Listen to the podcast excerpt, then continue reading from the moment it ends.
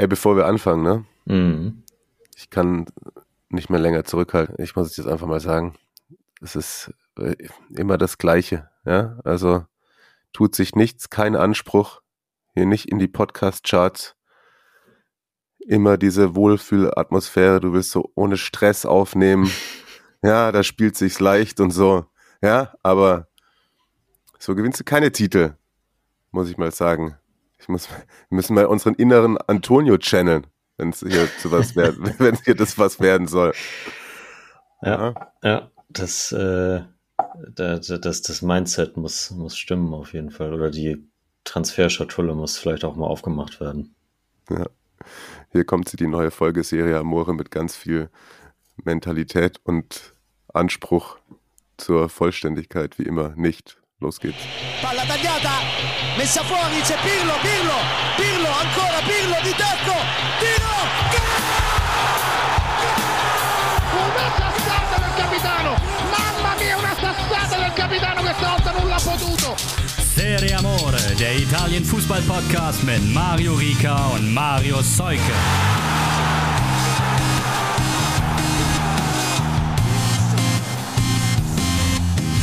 Boah, es hat, es hat gerade zehn Sekunden gedauert, bis ich wusste, worauf du hinaus willst. ja. Ciao a tutti. Ich hoffe, ihr habt die Anspielung äh, geschnallt. Antonio Conte, insane, wieder einen ganz normalen Namen haben, hast du geschrieben bei Twitter. Ich weiß nicht, was bei ihm los war. Da nochmal kleiner Programmtipp. Schaut doch gerne mal äh, da die Pressekonferenz an oder hört die internationale Rasenfunk-Kurzpass-Ausgabe, da hat auch Uli Hebel bisschen über Antonio Conte gesprochen. Das war noch vor seinem Ausflipper da. Höchst unterhaltsam. Das alles hier soll es jetzt aber um den italienischen Fußball gehen und den 27. Spieltag. Marius Seuke, ich grüße dich. Äh, saluti.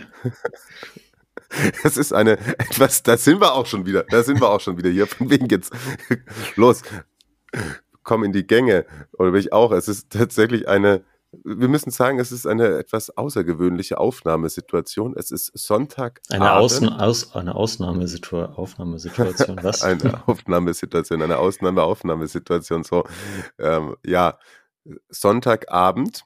Das Derby della Capitale ist gerade gespielt und das Derby d'Italia steht noch bevor und irgendwann wird diese Auf Zeichnung. Verdammt, jetzt habe ich es angekündigt, aber vielleicht schneide ich da irgendwie was Cooles dazwischen oder bekommt es immer, spreche ich einen eigenen Jingle ein. Auf jeden Fall werden wir jetzt gleich, sobald wir hier einmal durch sind, das Spielchen angucken und uns dann nochmal zusammensetzen. Und dann, ich hoffe, dass du nicht einschläfst auf der Couch, mein Freund. Ich bin äh, sehr gespannt, wie das wird, ja. ja. So, äh, danke an die Community, die die Woche auch schon wieder mit kreativen Fragen, Einsendungen und auch äh, Tipps für Aufsehen gesorgt hat. Wenn ihr uns unterstützen wollt, könnt ihr das tun, indem ihr uns Content schickt bei Instagram, seriamore-podcast oder wenn es einen Euro gibt, der übrig ist, dann könnt ihr bei uns auch unter patreon.com slash seriamore Unterstützung dalassen. Da gibt es als Belohnung auch ein paar Sticker. So, das ist mal der bürokratische Teil. Ich hatte gerade gesagt, Tipps Tipps. Einer ist ein, ein ganz spezieller Tipp ist reingeflattert. Ich glaube, das ist jetzt keiner so Online-Shop ähm, 20% Rabatt, aber es geht um Trikots, Marius. Genau, und da hatten wir letzte Woche mit äh, dem Tom, der unserem Trikotfreund Markus große Konkurrenz macht im ähm, äh, ja, Trikotsammler-Game. Und Flo hat sich daraufhin äh, gemeldet und einen, wie er sagt, kleinen Tipp für die Trikotsammlerinos dagelassen. Mhm. Der war nämlich bei äh, Cesena gegen Virtus Entella in der Serie C und sagt, die haben hier gerade einen temporären Ausverkauf. Der sieht so aus, als würde da schon ein paar Heimspiele sein und als würde der auch nicht so schnell abgebaut werden. Also vielleicht gar nicht so temporär. Auf jeden Fall hauen die Dump für Dumpingpreise Trikots und Trainingsklamotten aus den letzten rund 25 Jahren raus. Ich habe selber ein 98er, 99er Auswärtstrikot für 15 Euro mitgenommen und von solchen Kalibern hing da noch einiges. Also falls die Kolleginnen und Kollegen demnächst die Möglichkeit haben, gerne mal bei Cesena vorbeischauen zur Sammlungskomplettierung. Also das ist doch, das ist doch mal ein Tipp. Das ist auf jeden Fall Special Interest, auf jeden Fall. Dann mal kurz am Samstag nicht zu Ikea, sondern nach Cesena. Ja, auf jeden Why Fall. not? Why not? Kann man noch mal kurz den, den, äh, den großen C in die Adria stippen? Warte mal ganz kurz.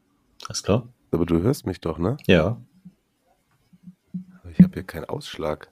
doch. Ich sehe deinen Ausschlag. Hä?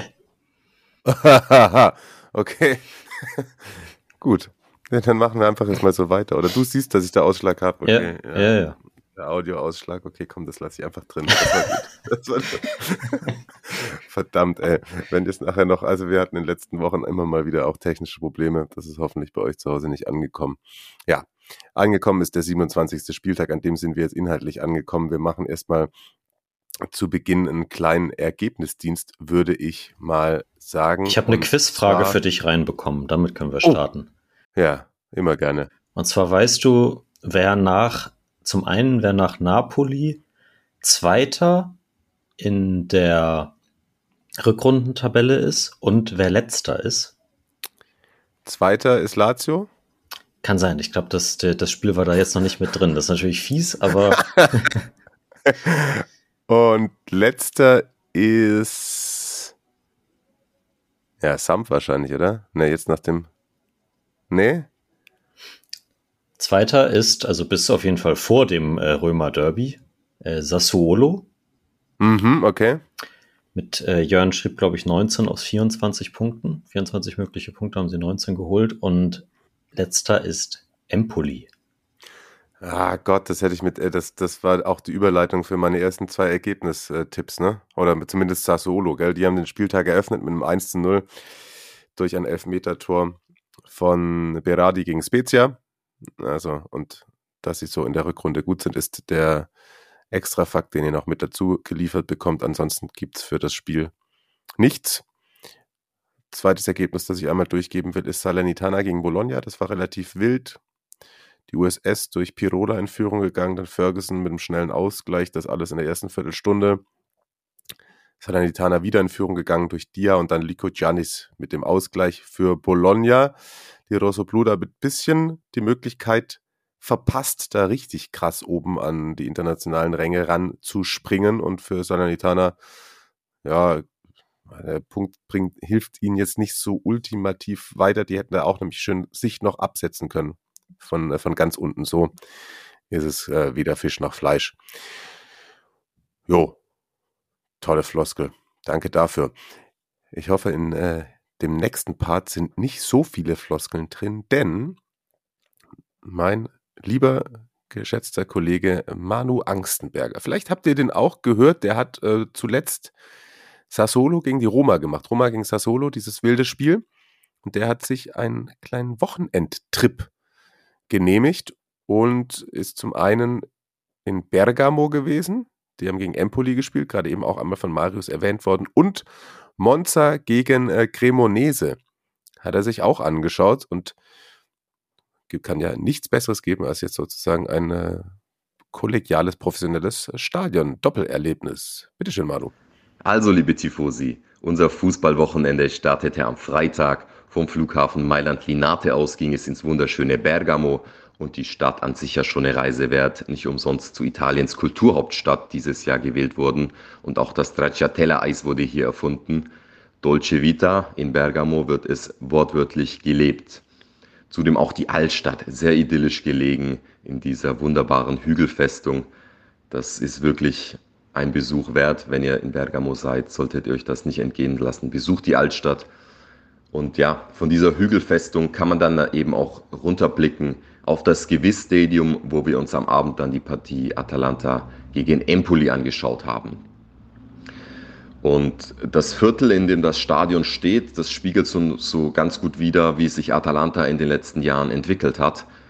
Nämlich vor ein paar Jahren war dieses Viertel noch eines der am heruntergekommensten in ganz Bergamo. Mittlerweile wurde das Ganze aufpoliert. Es gibt sehr viele Bars dort, viele Restaurants, einfach sehr viele Ausgehmöglichkeiten. Und auch das Stadion wurde ja modernisiert und ausgebaut in den letzten Jahren. Soll jetzt nochmal weiter saniert werden im Sommer. Und das macht sich dann auch bemerkbar bei den Fans. Es ist wirklich ein Hightech-Schmuckkästchen, was da steht in Bergamo. mit dem besten Zuschauerschnitt seit Anfang des Jahrtausends. Und so war es dann auch gegen Empoli, nahezu ausverkaufte Hütte. Und die Fans haben für guten Betrieb gesorgt, von der ersten bis zur letzten Minute. Zu Beginn des Spiels gab es eine Choreo und dann wurde im Grunde durchgesungen, durchgegrölt. Das hat schon richtig Laune gemacht. Und war auch nötig, weil Gasperini hat seine Veteranen Zapata, Muriel und Bajalic eingesetzt, aber die haben das Tor einfach nicht getroffen, zumindest in der ersten Halbzeit. Da hatte Atalanta Chance um Chance und wie es dann eben so ist im Fußball, Empoli stand eigentlich nur hinten drin und hat dann kurz vor der Pause das 1 zu 0 erzielt. Mit einem Rückstand ging es also in die Halbzeit für Bergamo. Die haben im zweiten Durchgang aber genauso weitergemacht, haben sich die Chancen erspielt, kamen dann zum Ausgleich. Gasperini hat die junge Garde dann eingewechselt mit Heulund, mit Luckmann und mit Boga. Und Heulund war es dann auch in der 86. der für ein Happy End gesorgt hat und das Erlebnis Bergamo abgerundet hat. Und die Stimmung im Gewiss Stadium ist dann sowieso explodiert. Also das war wirklich ein gutes Erlebnis. Am Folgetag, am Samstag, ging es dann weiter nach Monza, das ja auch nicht so weit von Bergamo entfernt haben den Zug genommen und innerhalb von einer Dreiviertelstunde waren wir bereits in der Stadt. Die lädt dann eher zum Shoppen ein. Es gibt viele Einkaufsstraßen, viele kleine Boutiquen, wenig von der Stange. Ich denke, der modebewusste Italiener kommt hier voll auf seine Kosten. Aber viel Zeit zum Shoppen oder zum Sightseeing blieb eh nicht, weil wir mussten rechtzeitig los. Denn unser Spiel Monza gegen Cremonese wurde bereits um 15 Uhr angepfiffen und Monzas Stadion steht etwas außerhalb der Stadt sind also in den nächstbesten Bus gestiegen und dann noch ein gutes Stück zu Fuß gelaufen. Und wenn man zum ersten Mal das Stadion erblickt, dann hat das wenig von Profifußball, weil das Ganze eher ländlich gelegen, was heißt eher, es ist komplett ländlich gelegen, es sind sehr, sehr viele Felder um das Stadion herum. Auch direkt neben dem Stadion steht noch ein alter Bauernhof oder eine alte Ruine. Also das versprüht schon seinen ganz eigenen Charme. Zudem gibt es nur sehr wenige richtige Parkplätze. Es wird zum Großteil einfach am Straßenrand geparkt oder auch auf den Feldern. Das hat schon mehr was von Amateurfußball als von Profifußball, was aber auch klar war, wenn man sieht, wo Monza herkommt. Nur man sieht eben auch, wo es hingehen kann für Monza, weil das ganze Areal, das bietet doch unheimliches Ausbaupotenzial. Und das hat Silvio Berlusconi da ja auch angestellt in den letzten Jahren mit Monza. Das Stadion erst von 5 auf 10.000 Zuschauer ausgebaut. Mittlerweile passen 15.000 rein. Und es gibt eine große Haupttribüne, auf der dann auch wir saßen, weil wir eben die Tickets durch unsere lieben Kollegen von der Zone Italy bekommen haben, die ja als Serie A-Rechteinhaber da immer ein kleines Kontingent zur Verfügung gestellt bekommen. Und dann saßen wir da eben auf dieser Haupttribüne inmitten der ganzen Sponsoren und dann in den ersten Minuten des Spiels fällt uns auf, dass ein paar Reihen unter uns ein Mann mit strahlender Glatze sitzt, der sich dann auch mal zur Seite gedreht hat. Und dann haben wir tatsächlich erkannt, dass es sich dabei um Adriano Galliani, den Vorstandsvorsitzenden von Monza, handelt, die große graue Eminenz, einer der Milan-Macher, aus den 90er und Nuller Jahren sitzt einfach wenige Reihen vor uns in diesem Stadion. Da mussten wir schon schmunzeln. Und von ihm als Person kann man halten, was man möchte. Aber er setzt sich voll für dieses Projekt Monza ein. Er hat wirklich das ganze Spiel über mitgefiebert, hat Emotionen gezeigt, hat wild rumgestikuliert, hat sich gefreut, hat gelitten. Das kann man oder das muss man schon wertschätzen oder respektieren. Zum Spiel an sich und den Fans.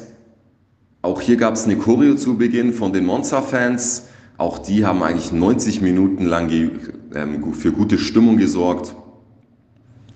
Das war auch ein netter Fußballnachmittag, super Wetter.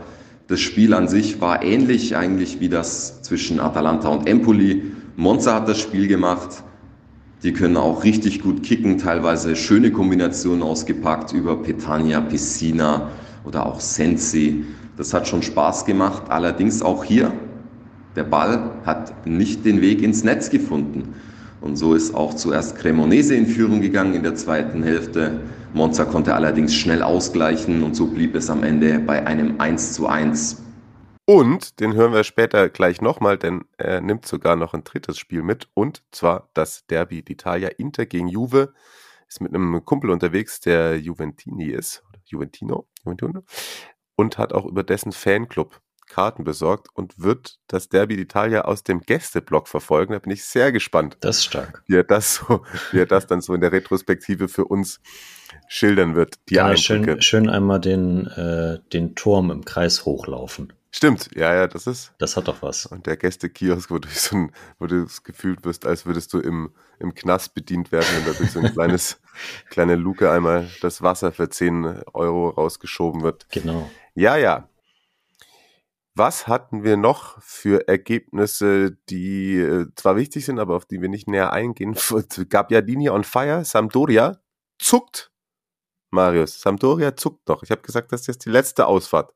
3 zu 1 Heimsieg gegen Hellas, Doppelpack Gabbiadini, Faraoni kurz vor Ende nochmal mit dem Anschluss und dann in der achten Minute der Nachspielzeit noch das 3 zu 1 für die Plucercati.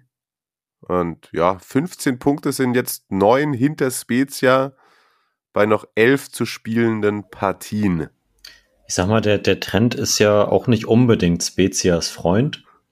Ja, das stimmt. Aber wird natürlich trotzdem schwierig so. Du hast gesagt, dass Samp abgestiegen ist. Ja.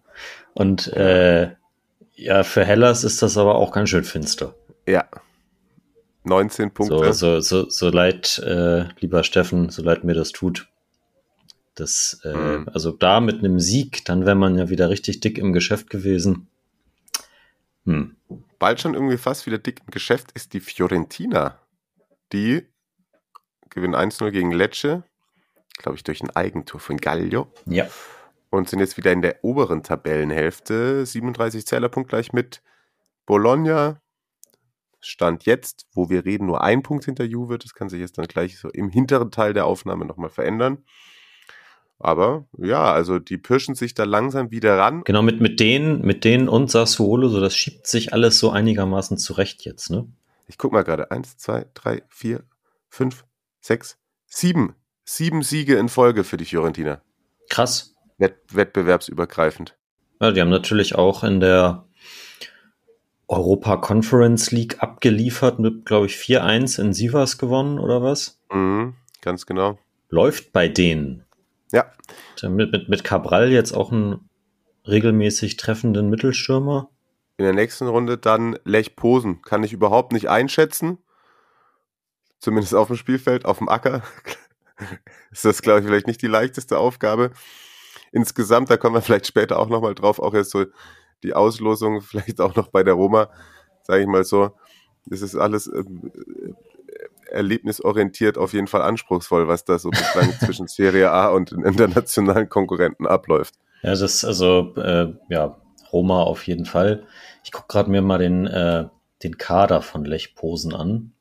Die sind aktuell auf jeden Fall nur Dritter in der polnischen Liga hinter Legia Warschau und weißt du, wer Erster ist? Ja, sehe ich gerade. Das ist Rakow Czestochowa. Ja. Wow. Der Legia Warschau ist übrigens ähm, Costa Runjaic Trainer.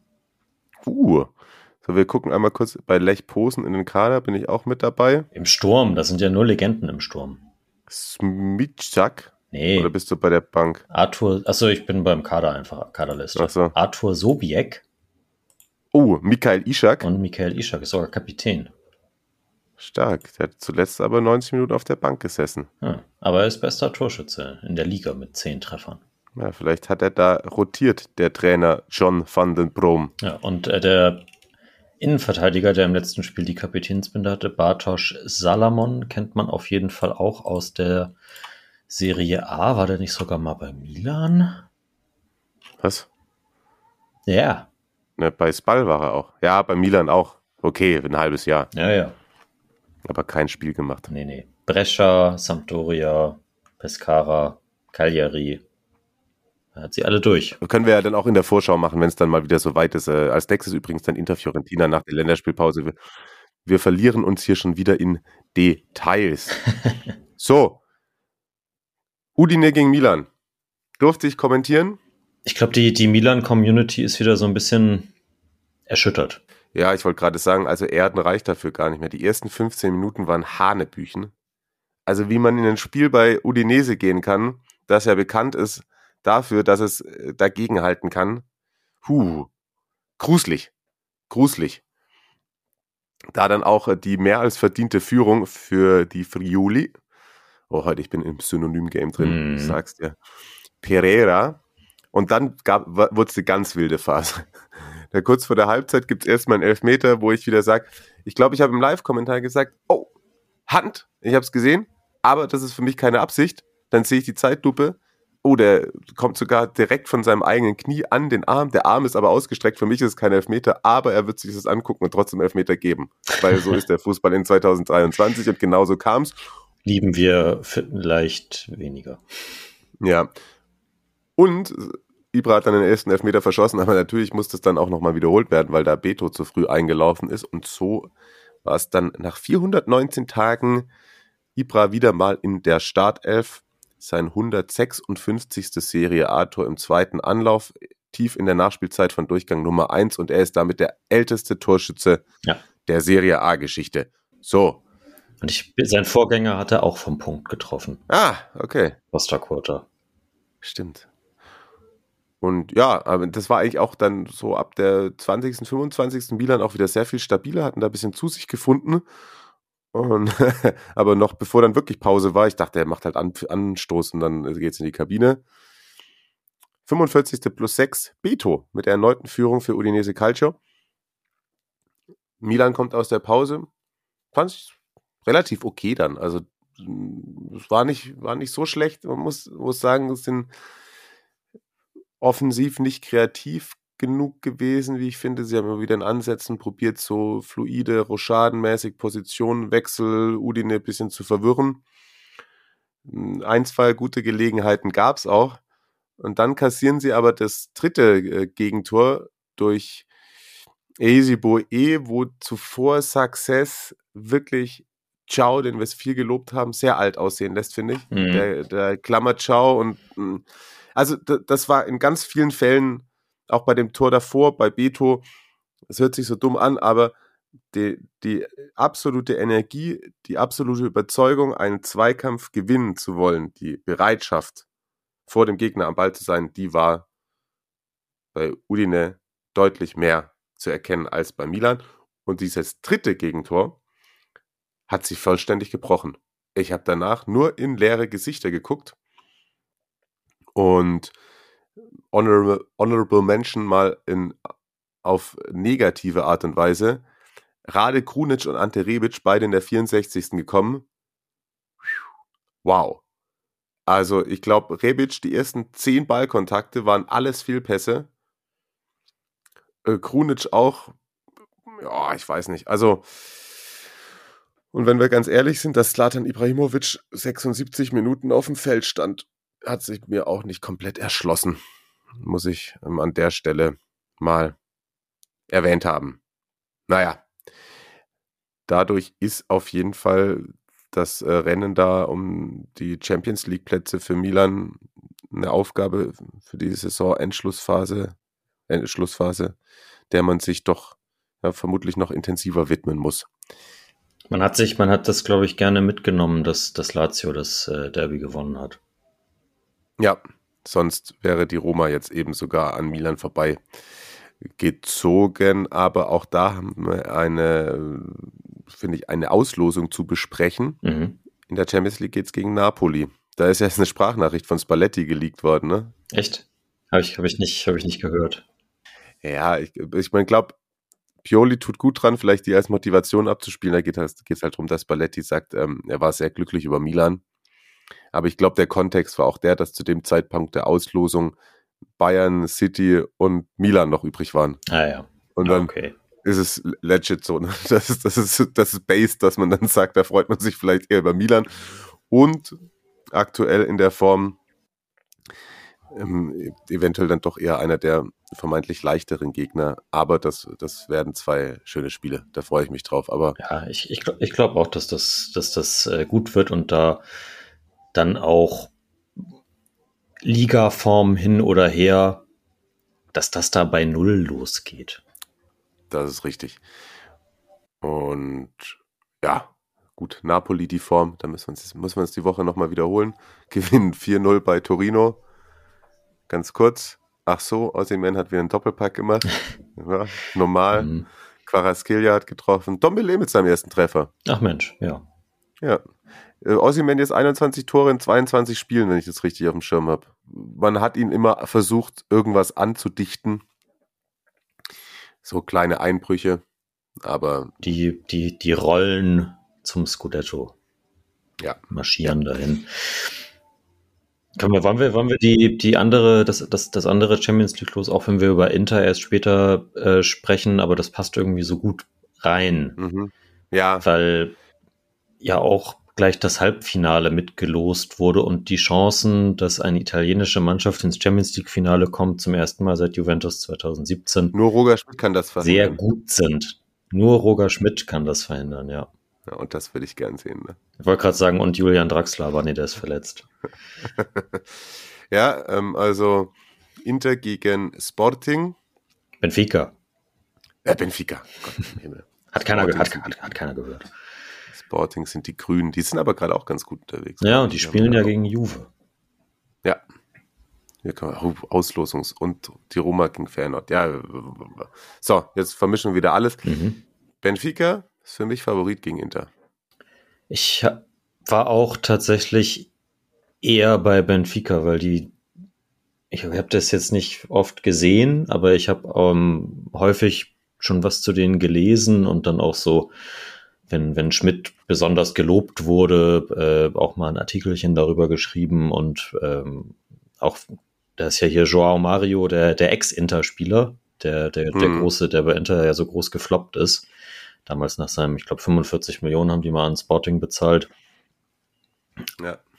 Und ähm, der ist ja so mega torgefährlich. Bei denen schießt natürlich auch die Elfmeter, aber also so ein bisschen habe ich mich mit Benfica beschäftigt und die spielen eine echt krass gute Saison und äh, gegen Juve haben sie natürlich in der, in der Vorrunde gespielt, sind super unangenehm ähm, zu bespielen, irgendwie defensiv äh, beißend. Ja, und nach vorne viel Tempo, viel vertikal. Ja, genau. Und das ist natürlich auch das so, das irgendwie, weiß nicht, so ein bisschen das Roger Schmidt, hm. das, das Red Bull-Spiel. Ja, das stimmt, das stimmt. Aber bin mir nicht ganz sicher, da würde ich aber drauf setzen, dass D'Ambrosio in den zwei Spielen vielleicht nicht rein muss. Mhm. Also ich habe auch. Oh, den habe ich in den letzten Wochen irgendwie auch, das ist schon zum zweiten Mal, dass ich ihn negativ erwähne, einfach ja. aus dem Nichts. Na gut. Aber ich habe tatsächlich auch, also mein erster Impuls war, dass das sehr, sehr schwer wird für Inter und dass Benfica leichter Favorit ist in diesem Aufeinandertreffen. Aber ja, dass das Napoli einfach echt, also klar ist das dann auch irgendwie K.O.-Runde gegen Milan und so, das äh, ist was anderes als, als ein Ligaspiel zum Beispiel, aber die haben echt gute Chancen, da durchzuziehen. Mhm. Und dann, äh, da, da, kommen wir dann eigentlich schon zum Punkt, ne? Denn da gab es auch eine Frage zu. Absolut. Ähm, eine, wie ich finde, sehr, sehr gute Frage. Ich wollte kurz davor dir noch eine Frage stellen, habe sie mir aber im Kopf schon selber beantwortet. Solltet ihr nochmal eine inhaltliche Auseinandersetzung mit den Vorkommnissen in Napoli haben wollen, dann hört euch doch auch den Rasenfunk Kurzpass an. Da habe ich bisschen mit äh, Max, liebe Grüße an dieser Stelle, darüber gesprochen. Ich glaube, wir müssen heute nicht nochmal alles auseinandernehmen und was dabei gut und was dabei schlecht gelaufen ist und wer Schuld hat und wer nicht Schuld hat. Du hast das, du hast das, du hast das gut zusammengefasst, ja. Nee. Francesco hat gefragt, nach der Champions League-Auslosung besteht ja tatsächlich die Möglichkeit auf einen Finalisten aus der Serie A. Was würde ein CL-Titel zusätzlich zum Scudetti für den Kult um Diego bei Napoli bedeuten? Einbußen an Aura oder Legendenbildung, Relativierung zur normalen Club-Ikone. Saluti. Und das ist jetzt etwas, das äh, maß ich mir gar nicht an zu beantworten, ehrlicherweise. Weil das, ich, ich kann es auch nicht beurteilen. Das können natürlich auch die anderen SSC Tifosi da draußen. Also wenn ihr dann möchtet, gerne im Anschluss an diese Folge auch mal euren Input. Aber ich habe mir gedacht, wen könnte ich da fragen? Natürlich Carsten Fuß. der hat lange in Napoli gelebt, auch zu den Zeiten, als Diego dort noch wirkte. Da können wir nochmal den, den, den Querverweis zu unserer Folge von damals Ganz machen. genau. Ja, rund um den Tod Maradonas haben wir eine lange, sehr, wie ich finde, hörenswerte Folge mit äh, Carsten aufgenommen, dem ich da selber sehr gerne, sehr lange zugehört habe. Und ja. gerade noch kurz bevor er in den Startlöchern steht, das Derby d'Italia zu kommentieren, hat er uns seine Antwort darauf gegeben. Und jetzt ich bin gespannt. Ich höre jetzt auch das erste Mal, was äh, Carsten Fuß zu dieser Frage von Francesco zu sagen hat. Zunächst mal muss ich sagen, dass ich die Frage extrem gut finde. Mhm. Bedeutet für mich, dass sich jemand mit dem Thema ausführlich und gut beschäftigt. Diego bleibt und ist nach wie vor der Stadtheilige. Das unterstreicht nochmal die Tatsache, dass erst vor wenigen Tagen in der Sanitar, also in einem Stadtviertel von Neapel, ein neues Wandbild eingeweiht wurde, übrigens von einem Schreiner, den ich auch ab und an beschäftige, zusammen mit anderen Geschäftsleuten Natürlich. hat er das organisiert, was einfach bedeutet, Diego bleibt die Nummer eins als Stadtheiliger. Aber das Thema Scudetto Nummer drei ist ein ganz anderes als die ersten beiden unter Diego. Damals war es ein Zeichen an den reichen Norden. Wir können es euch zeigen. Wir sind auch etwas. Also der Stolz der Stadt wurde extrem aufgewertet durch diese Tatsache. Jetzt Scudetto Nummer drei ist etwas ganz anderes. Neapel hat an Bedeutung gewonnen, ist eine Touristenstadt geworden. Ich hoffe nicht, dass die Entwicklung so geht wie in Barcelona, dass wir nur noch äh, Nippes kaufen können in der Innenstadt. Aber Fakt ist, Neapel hat sich entwickelt und äh, fußballerisch ist das eben jetzt eine ganz andere Situation. Wir haben Ossiman und Quarazkelia als die Protagonisten, aber es ist eben auch die Mannschaftsleistung, die extrem wichtig ist und da ist dann eben Spalletti zu nennen. Was die Champions League betrifft, bin ich eher etwas zurückhaltend. Ja, sie sind nicht schlecht, aber auf internationalem Terrain doch sehr unerfahren. Insofern äh, kann ich mir schon vorstellen, dass sie das Halbfinale erreichen. Danach schauen wir mal. Die Champions League äh, würde auch an dem Thema Diego Maradona nicht so viel ändern. Ähm, ich habe es eingangs erklärt, als Stadtheiliger ist er nach wie vor unerreicht. Vielen Dank, Carsten. Sehr akzentuiert, eloquent und inhaltlich, äh, finde ich, kann man ihm da folgen. Ja. Aber gerne, wie gesagt, auch äh, eure Meinung äh, dazu oder Eindrücke wenn ihr es denn jetzt wagt, Carsten Fuß zu widersprechen. Ich rate davon ab. so, jetzt müssen wir uns langsam ein bisschen sputen, sonst ist, äh, sonst verpassen wir doch das Derby d'Italia, aber wir haben ja noch das Derby della Capitale, über das wir sprechen wollten. Oder sind wir da richtig jetzt angekommen in der Reihenfolge dieser Sendung? Ja. Ja, ja, ja, so ist es nämlich. Ich habe es gerade eben schon einmal gesagt, also unter der Woche die äh, Roma weitergekommen, 0 zu 0 gegen Real Sociedad, souverän gemacht, Jubel. Jetzt äh, Feyenoord, die, glaube ich, Schacht ja insgesamt 10 eingeschenkt haben oder so. Ja, das, da dachte ich auch, dass, dass der Live-Ticker kaputt wäre, als ich das gelesen habe, aber gut. ja, kann ich nicht einschätzen, kann ich mich ja mal in, in, informieren. Wir haben auch ein paar Kollegen, die den niederländischen Fußball etwas ähm, mehr verfolgen. Dazu dann vielleicht direkt im Vorfeld der Partie etwas mehr. Das sowieso, aber ähm, gerade heute ähm, haben sie das Spiel gegen Ajax gewonnen, das Topspiel in Holland. Und am Freitag schon kam ein Text von meinem lieben Kollegen Pascal bei Transfermarkt raus. Also wenn ihr da auf die Ehre-Divisi-Seite oder auf die Feyenoord-Seite geht, äh, unter der News-Rubrik findet ihr da ein kleines Porträt zu Feyenoord. Er hat darüber mit unserem äh, äh, niederländischen Area Manager und mit äh, Timon Wellenreuter gesprochen, der bei Feyenoord oh. im Tor steht aktuell. Oh, ich habe vorhin ein Video gesehen. Stimmt, der hat irgend so ein Ding rausgekratzt. Ja. Gute Parade gehabt. Okay. Alright. Und jetzt dieses Wochenende, glaube ich, alle positiven Emotionen erstmal wieder weg, denn man verliert beide Derbys in einer Saison. Ja, wann gab es das das letzte Mal? Hast du das rausgeschrieben zufällig? Nein, das habe ich mir nicht rausgeschrieben. Ich habe mir rausgeschrieben, dass es äh, für Sari die Punkte 8, äh, 498, 499, 500 waren in der Serie als äh, Trainer. Ui. Ich habe mir nicht rausgeschrieben, wann das das letzte Mal war. Das kannst du ja vielleicht noch kurz in Erfahrung bringen. Ich, ich schildere mal ganz kurz meine Eindrücke dieser Partie. Ähm, Mourinho war ja gesperrt. Der hat sich auch nicht blicken lassen im Stadion. Der ist da meistens im Geheimraum. Der hat jetzt nicht den Grüß August gemacht. Bellotti hat für Tammy Abraham begonnen. Und es war ein ausgeglichenes Ding, würde ich sagen. Bis nach eben einer guten halben Stunde die AS auf einmal nur noch zu zehnt war. Roger Ibanez Gelb-Rot nach 32 Minuten. Ich finde vor allem die erste Verwarnung ist mir dann in einem solchen Spiel zu schnell gezogen worden von Davide Massa. Ja, ist Ansichtssache. Andersrum, aber dann das Foul, das zum Platzverweis führt, von Ibanez mindestens als äh, doch unclever zu bezeichnen, gerade im ja, mit dem Hinterkopf, dass man eben schon gelb verwarnt war. Für Ibanez war übrigens die erste Verwarnung auch schon die neunte gelbe Karte in dieser Saison. Mhm. Äh, kein Kind von Traurigkeit, wie man so schön sagt. Danach haben es äh, Gicciardo Rossi, finde ich, sehr gut gemacht. Sie haben ähm, gut verteidigt.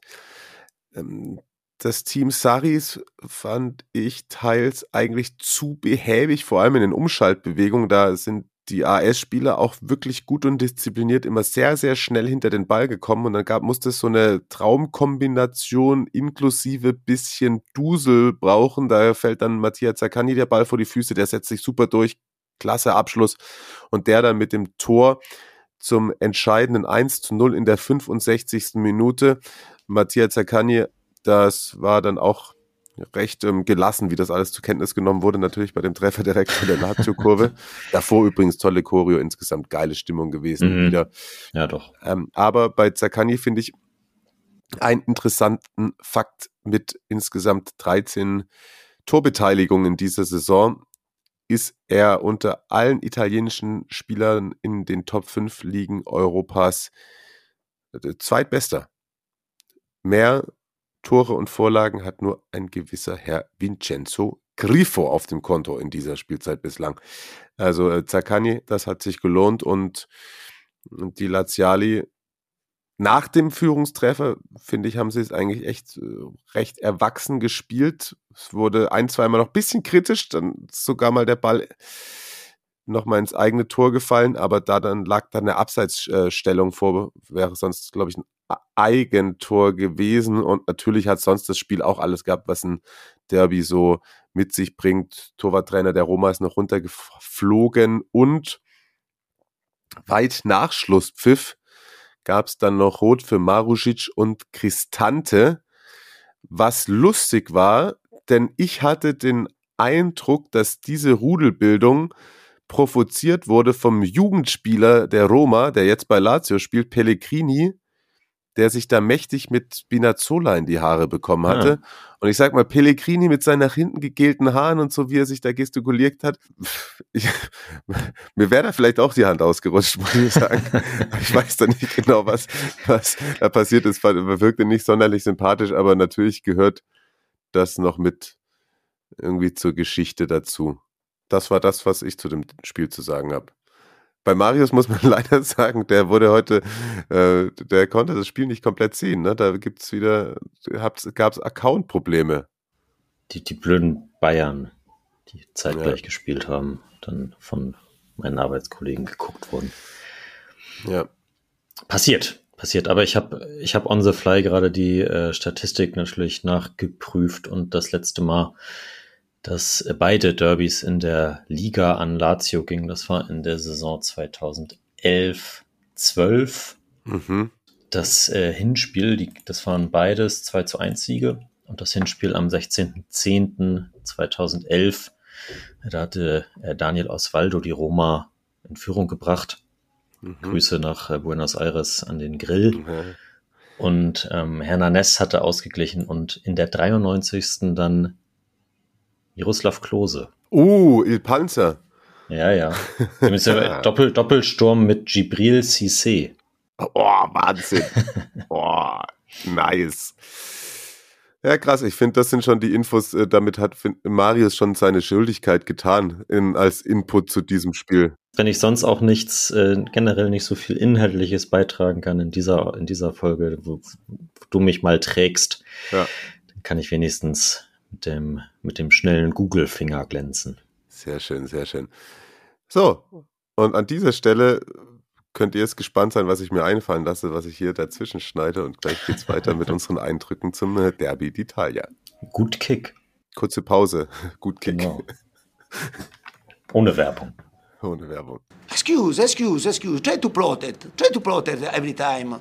And uh, this situation. Ah, come on, come on, come on. Uh, they don't want to play under pressure. They don't want to play under stress. Ah, yeah, it's easy in this way. And Tottenham, Tottenham story is this 20 years that there is the owner and never won something. But why? Only for the, the fault is only for the club or for the every manager that stay uh, here. And uh, I have seen uh, the manager that Tottenham had on the bench. You risk to disrupt the figure of the manager and to protect the other situation in every moment. And now, and now uh, until now, I tried to hide the situation, but now no, because I repeat, I don't want to see what I have seen today, because this is unacceptable. Also for the respect for the fans. They follow us, pay the tickets. There are 10 games to go, and uh, something, something thinks uh, that we can fight. We can fight for what? With this spirit, with this attitude, with this commitment. For what? For the seventh, eighth place, ninth place? I'm not used to this position. So, Marius, bist noch nicht eingeschlafen? Hat dich Paredes noch mal kurz wach geohrfeigt? Genau, so sieht's aus. Das gab aber, gab aber, weil ich sehr erzürnt darüber war, natürlich noch die rote Karte nach Spielende von mir. Ja, das ist korrekt. D'Ambrosio hat sich da doch auch noch mal in, in mein Herz gespielt. Räumen wir es doch mal von hinten auf. Wie also D'Ambrosio hat ja viel gemacht, schon viel geredet an der Eckfahne. Wie überraschend dumm ist es von Paredes, dass er sich dazu hinreißen lässt? Also ja, natürlich äh, weder überraschend bei ihm, aber natürlich auch dumm. Aber da er ja eh nie Aussicht hat, von Anfang an zu spielen, für ihn persönlich vielleicht auch irgendwie egal. Ja, hat er sich ein bisschen in Urlaub verlängert, macht genau. ein bisschen Training, ein bisschen Regeneration. Genau. Trainingsgruppe 2, bisschen Rondo, zwei in der Mitte. Soll er machen. So, jetzt aber, komm, sportlich. Juve gewinnt das Derby d'Italia mit 1 zu 0 in San Siro. Wie auch übrigens Lazio der zweite Derby-Sieg. Genau. Und ich habe jetzt natürlich gleich nachgeguckt. Das ist das letzte Mal 2019-20 in der Sarri-Saison passiert. Okay, noch gar nicht so lang her. Am Ende, ich tue mich bei solchen Spielen immer irgendwie schwer mit der Bewertungsgrundlage verdient, unverdient. So die Statistiken, 69% Ballbesitz für Inter, XG bei 1,27, Juve nur 0,67. Gesamtschüsse 18 zu 7 für Inter, allerdings aufs Tor 3 zu 3.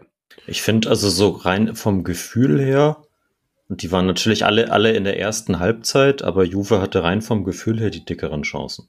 Ich finde, es geht in Ordnung und sie haben ja. auch im, das zählt ja dann in diese Expected Goals nicht mit rein, so ein paar Szenen, wo ja der Kollege Flauwitsch vielleicht nochmal darüber aufgeklärt werden sollte, dass ein Fußballspiel ja auch mit Mitspielern stattfindet und man mhm. die auch gerne mhm. mal in Szene setzen darf. Ne? Also da hätte vielleicht auch Juve deutlich früher den Sack zumachen können. Der Treffer Kostic, es war ein sehr schöner, schön rausgespielt, ja. gut verlagert.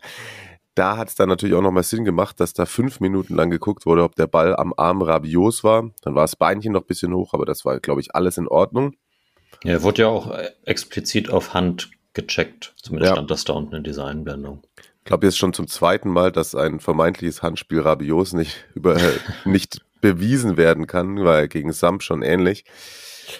in der Szene des Tors würde ich, wäre für mich die ganz große Aufregung, das ist so ein, das ist so ein Unding, was mich persönlich immer am meisten aufregt eigentlich. Man achte mal auf Barella, ja. Ich lobe ihn immer sehr gerne, mhm. schimpf aber auch auf ihn. Er klaut sich selber komplett die Aufmerksamkeit und den Fokus der ähm, Situation, da in den Zweikampf gehen zu können, indem er da dann beim zweiten Mal, wo, glaube ich, Vlaovic am Ball war, wo es auf keinen Fall Handspiel war, mhm. fängt er an rumzureklamieren, mhm. anstatt Fußball zu spielen. Und ja, das spricht dann irgendwie auch so ein bisschen für das gesamte Auftreten der Nerazzurri. Die zweite Halbzeit lässt sich, wir springen jetzt arg hin und her, aber es ist auch direkt jetzt nach dem Spiel und gleich 11 Uhr. Ich finde, die zweite Halbzeit Inters lässt sich ganz gut mit diesem, was war das, letzte Minute der Nachspielzeit, wo sie nochmal einen Freistoß haben und Chalanolu den auf Vegetarian spielt. Ja, habe ich mich auch gefragt, was war das denn? Vegetarian spielt ihn auf Brozovic im Halbfeld, Brozovic auf Chalanolu und der löffelt ihn irgendwie in den Strafraum und Chesney pflückt ihn halt runter und sagt ja. Dankeschön. Da hat, also, das habe ich auch überhaupt nicht verstanden, was das sollte. Aber na gut. Ja, aber also zweite Halbzeit, äh, Juve halt hat das super wegverteidigt und Inter hat halt nicht irgendwie die Mittel gefunden. Und das ist, glaube ich, ein Punkt, den ähm, Christian Bernhard jetzt kurz vor Abpfiff auch noch angesprochen hat, dass Inzaghi die zweite Idee fehlt. Hm. Und er dadurch dafür ja auch durchaus schon kritisiert worden ist und man das vielleicht in diesem Spiel auch dann ganz wieder besonders gemerkt hat. Auf der anderen Seite, wir haben Allegri oft dafür kritisiert, dass sie nach der Führung das Spielen einstellen. Ja. Das ist jetzt auch teilweise wieder so gewesen. Also man, hier und da gab es den Versuch eines Konters so.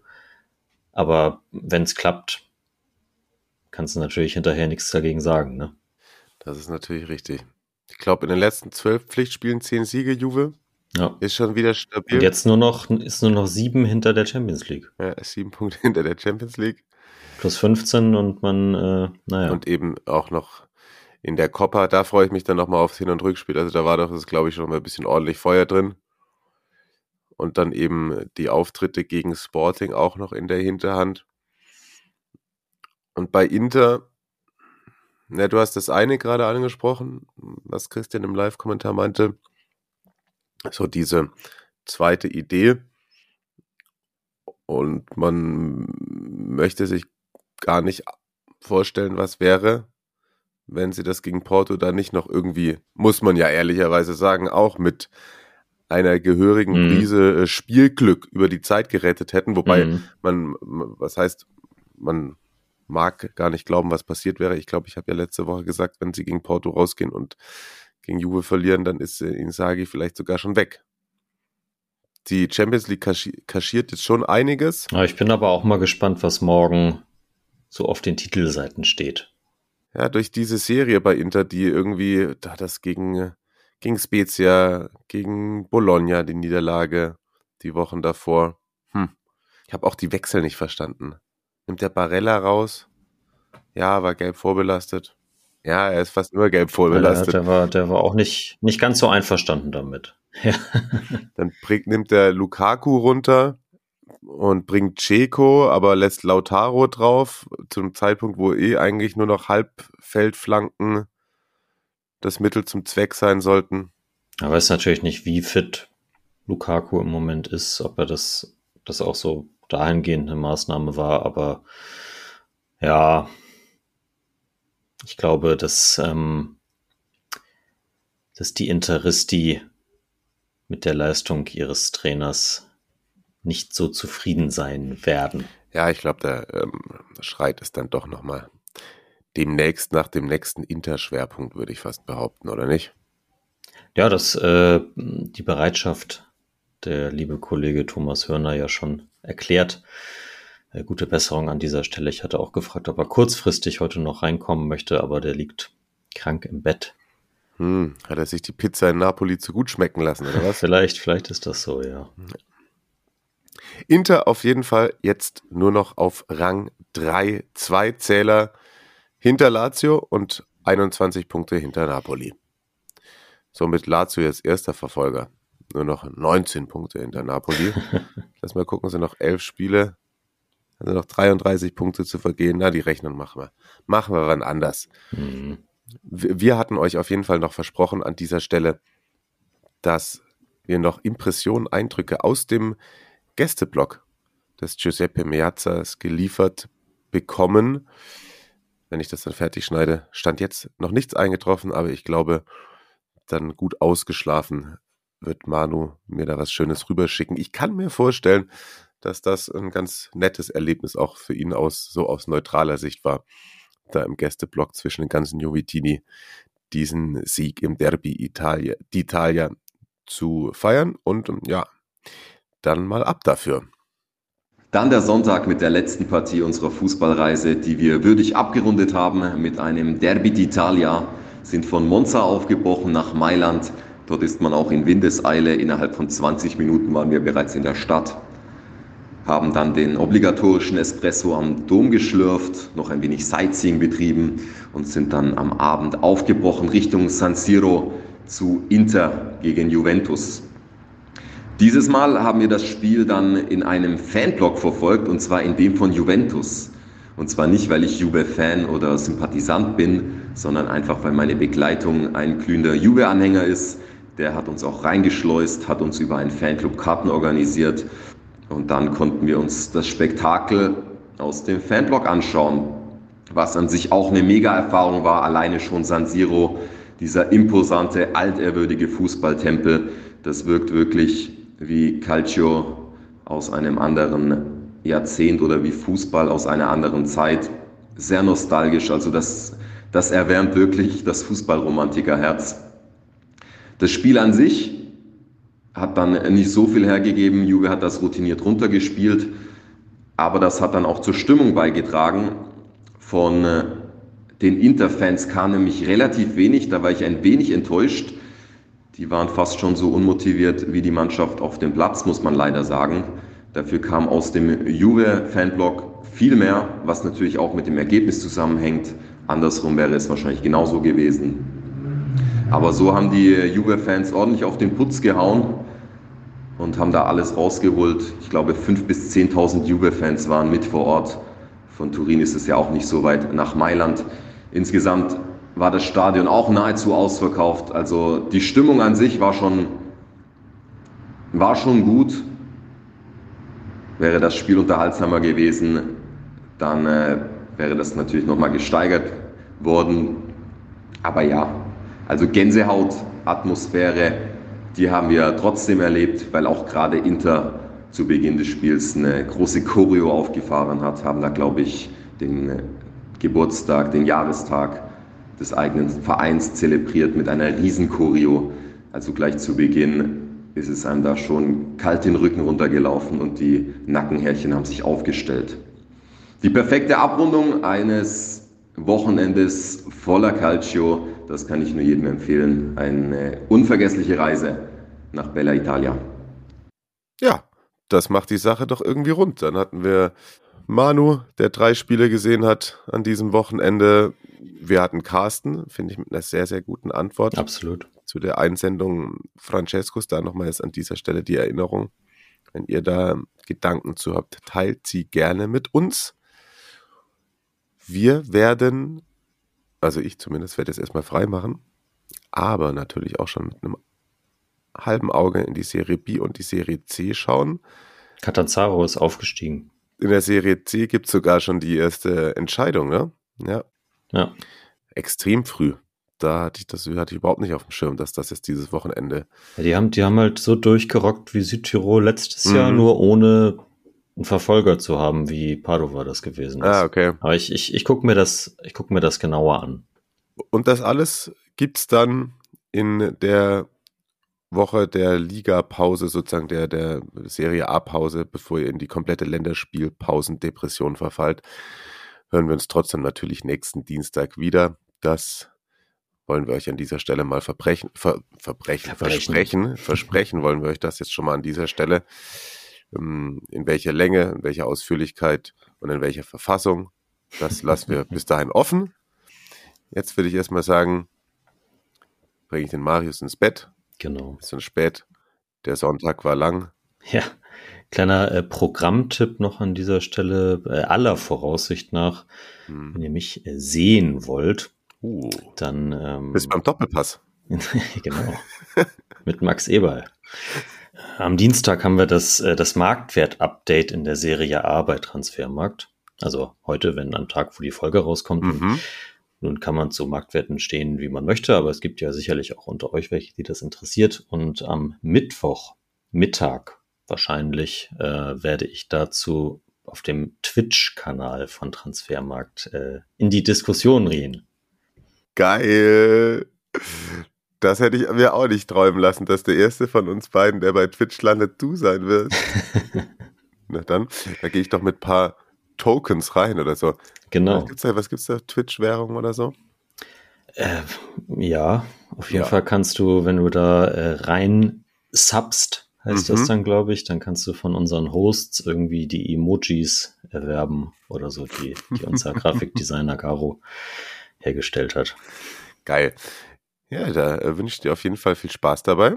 Jo, Und äh, das werde ich mir auf jeden Fall mal angucken, was du da so treibst. Dir eine äh, gute freie Woche.